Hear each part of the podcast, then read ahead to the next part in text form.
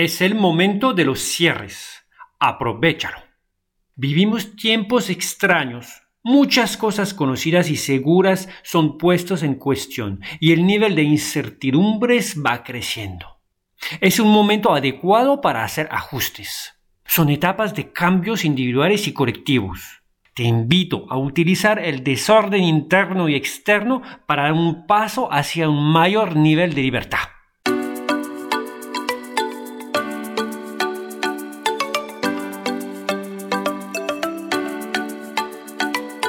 Bienvenido al podcast Pareja Consciente y Feliz. Estás con Dominique, psicólogo especialista en terapia de pareja. Me alegro que quieras aprender algo más para desarrollar nuevas actitudes para ser buena pareja. Hoy es un nuevo día para valorar al otro y superar los obstáculos que se presentan en el camino del amor.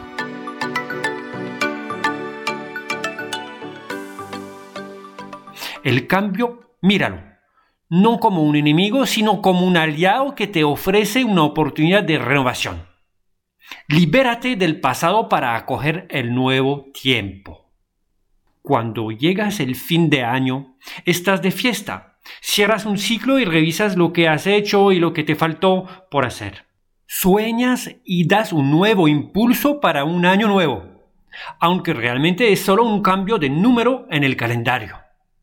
Estamos viviendo el fin de algo sin que haya un cambio de fecha. Es un cambio de percepción y de comprensión del mundo en que vivimos.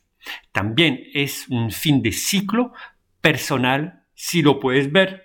Se requiere cerrar una etapa y poder terminar. La transición de una etapa a otra etapa puede ser vivida como una oportunidad de crecimiento de tu nivel de conciencia. También puedes vivirlo como un evento aislado y seguir pensando que nada pasó. Las personas que se niegan a ver el cambio y que no quieren hacer un trabajo interior de despedida del pasado van a sufrir a futuro. Pregúntate, ¿me resisto al cambio?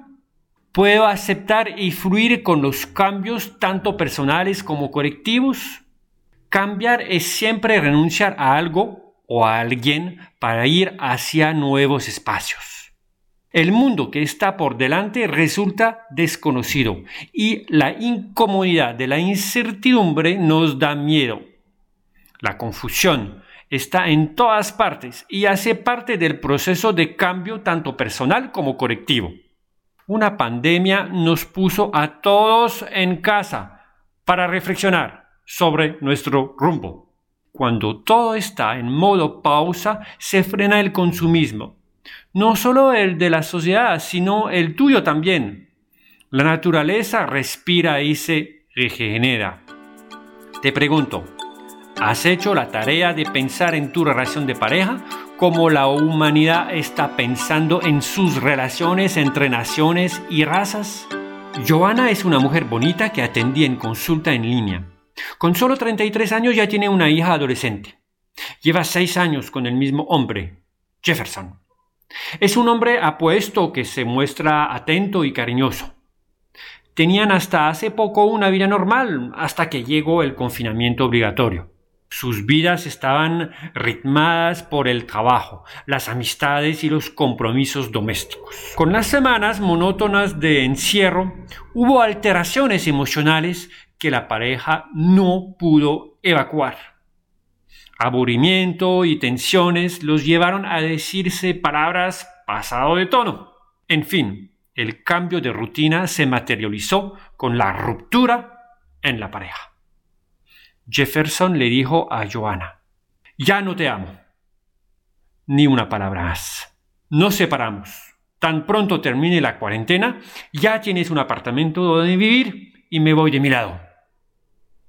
Recibiendo esta noticia, Joanna entró en shock. Tuvo ataque de pánico. Sus pensamientos son obsesivos y confusos. No come. Siguen viviendo juntos, cada uno en un cuarto. Se separan porque no pueden convivir más.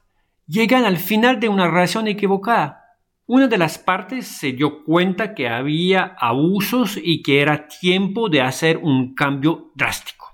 Joanna me confiesa que es una mujer celosa. Cualquier retraso de Jefferson a casa era una oportunidad para reclamar, indagar, acusar. Ella se da cuenta que su forma de controlar tiene ahora sus consecuencias. No lo puede creer. Él tomó la decisión. Dijo, no más. Ella entiende que no se puede poseer a nadie. Ella se culpa por no haber visto lo paciente y amable que fue. Los llantos y los vómitos de Joana no parecen sensibilizar a su compañero.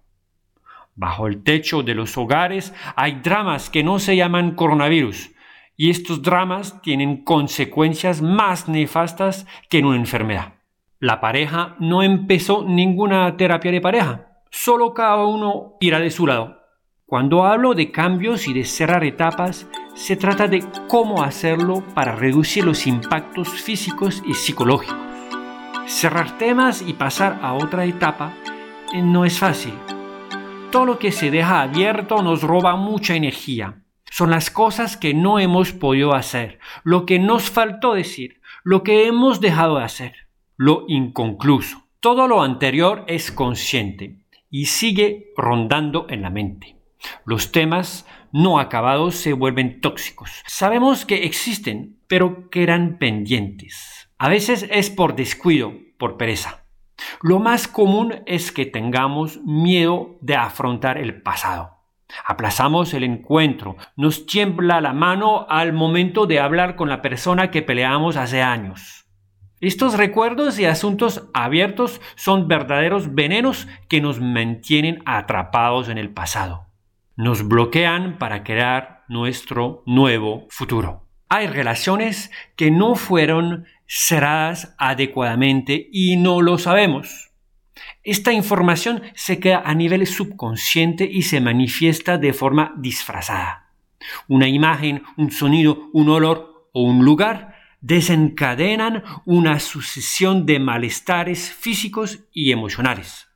No sabemos exactamente qué ocurre, pero algo se movió se quedaron atrapados unos hechos inconclusos que nuestro cuerpo grabó y no nos dejó completamente en paz.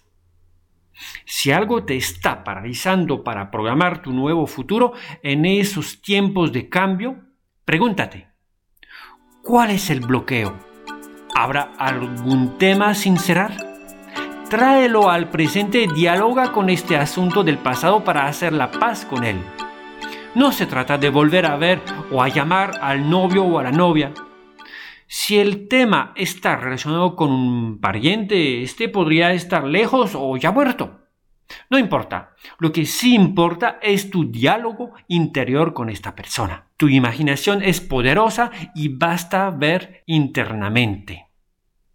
Agradece a la persona a los acontecimientos, porque aunque fue doloroso, aprendiste algo y hoy estás vivo. Con esta gratitud pones un fin consciente a ese vínculo con esa persona o con este hecho del pasado.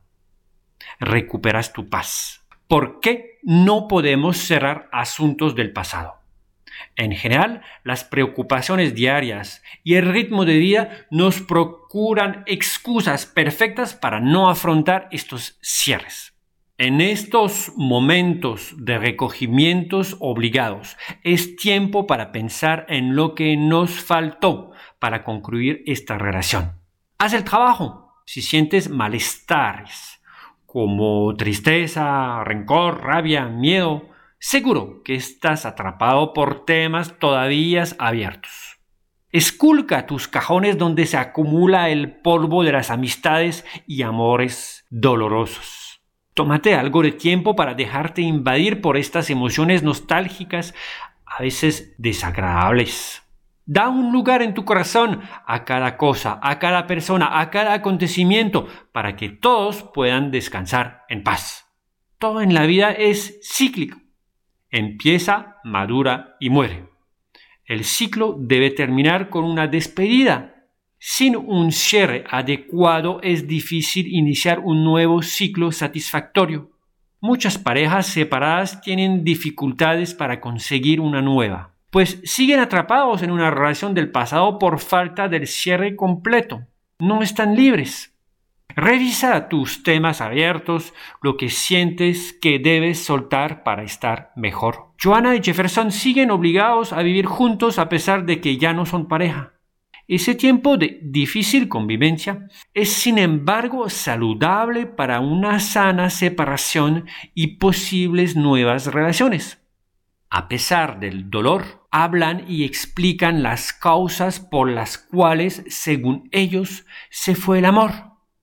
Este tiempo de transición compartido por necesidad es un momento donde cada uno se libera del otro. Se terminan las cuarentenas. Es el momento para cerrar ciclos, para hacer la paz con las personas y con asuntos antiguos.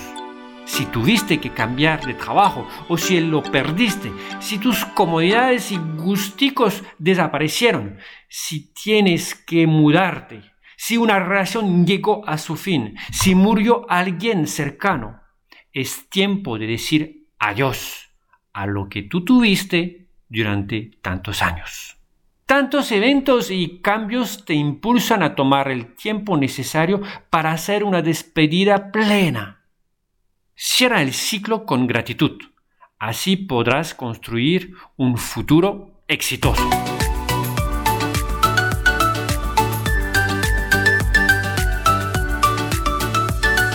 Este episodio de Pareja Consciente y Feliz se termina aquí.